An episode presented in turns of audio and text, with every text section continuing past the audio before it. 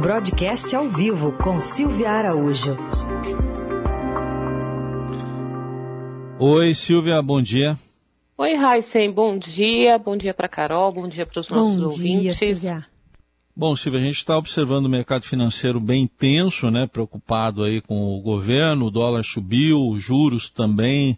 É, ontem o presidente Bolsonaro, falando a fiéis aí da, da Assembleia de Deus do Pará, ele deu uma receita aí para a economia. Vamos, vamos ouvir aí, para você ouvir também e ver se acalma o mercado financeiro. O povo tem sofrido com isso. Tem inflação, tem desemprego, tem dias realmente angustiantes. O que eu posso dizer aos senhores? Com fé, com vontade, com crença, nós podemos superar esses obstáculos. Então tá aí, fé, vontade e crença. É a receita essa aí, Silvio? Boa receita, né? Antes ele falou aí que tá todo mundo preocupado com inflação, tem inflação, tem desemprego, fé, vontade e crença pode resolver? Difícil, viu, Heisen e Carol? Por quê? O mercado financeiro está muito preocupado aí. O mercado financeiro, quando a gente fala essa pessoa do mercado financeiro, na verdade é quem está por trás, né? São os investidores, são empresários, são é, as pessoas que investem aqui no Brasil, nos ativos brasileiros e também no setor produtivo no Brasil, né? E ontem foi um dia de muita tensão mesmo. A bolsa caiu é, 1%, chegou a cair mais ao longo do dia, mas fechou com uma queda um pouco mais suave de 1%, perdeu um patamar importante, que é os 117 mil pontos, é um patamar de resistência técnica. É, o dólar subiu bastante é, ontem, como não se via há muito tempo, subiu 2% no, no final do dia, e o dólar à vista ele foi negociado a 5,37. Vocês lembram que algumas semanas atrás o dólar chegou a ser negociado abaixo dos cinco reais numa calmaria aparente que estava aí sobre o mercado financeiro, mas agora já está ali é, furando algumas resistências e ontem encostou nos 5,40 e fechou em 5,37. E as taxas de juros gente, o que está acontecendo? A gente vem falando muito aqui de inflação, que o presidente Jair Bolsonaro aí na Sonora também mencionou. A inflação está subindo bastante, a gente tem visto isso, tem comentado aqui no jornal. Há uma expectativa de novos aumentos de juros para combater a inflação e essas estimativas de juros, elas são negociadas no mercado de taxas de juros, no mercado futuro da BMF.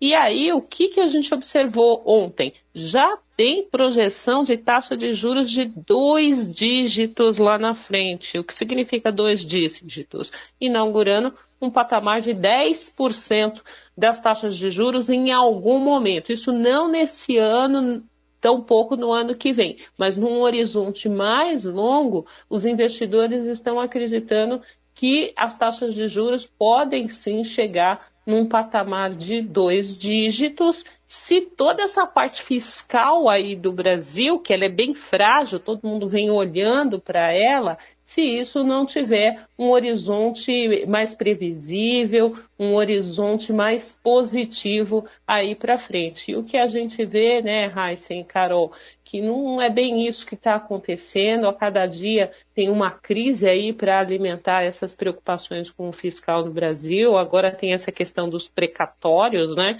Que o governo decidiu que ou está tentando decidir em parcelar é, os precatórios. Vamos lembrar que precatória é dívida judicializada, onde o governo já perdeu essa dívida e ele precisa pagar. E essa ideia de parcelar uma dívida que ele é obrigado a pagar ela está soando aí meio como um drible no teto de gastos no ano que vem, que já está quase estourado, e no limite já tem gente falando que isso pode significar o calote branco desses precatórios e isso pega muito mal e acaba alimentando toda essa tensão aí desse pessoal que vem investir no Brasil, quer seja no mercado financeiro ou no setor produtivo.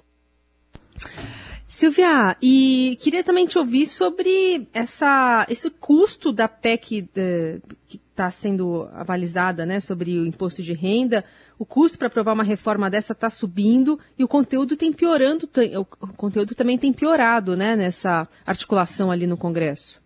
Exatamente, Carol. Toda essa confusão aí da reforma do imposto de renda já foi adiada, né?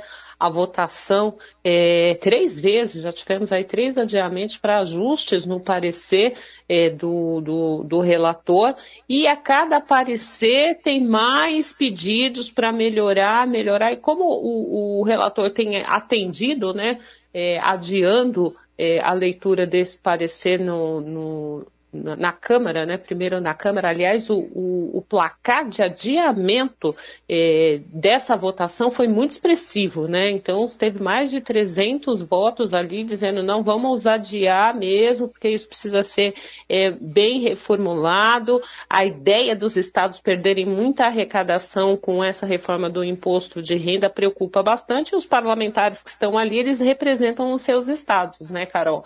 Então há uma preocupação muito grande de se ter um repasse menor no imposto de renda para os estados e a gente tem que lembrar bem que ano que vem tem eleições e nenhum parlamentar vai querer ter esse carimbo aí na sua tentativa de, de reeleição ou também postulando outros cargos, né, de ter votado para um repasse menor de recursos para os seus estados e isso acaba afetando ali a conta dos estados e municípios. E aí, né, Carol, o que, que a gente olha? Se já está complicado para você aprovar a reforma do imposto de renda, que a gente pode considerá-la um pedacinho da reforma tributária e um pedacinho que está se falando em um tributo federal, um imposto federal, que é o imposto de renda, você imagina tentar harmonizar numa reforma tributária todo esse caldeirão de impostos que existe no Brasil, né? E aí a gente lembra que na reforma tributária um, um dos impostos que lá na frente seria considerado na reforma é o ICMS. Então, se num imposto federal já está essa confusão, você imagina na hora que for mexer em 27 legislações de ICMS. Já dá para imaginar mesmo, né? O que não vai acontecer. O que Silvia, não vai, né, Raíssa? É, o que não vai. Silvia, obrigado aí pela análise e até terça. Até terça, pessoal.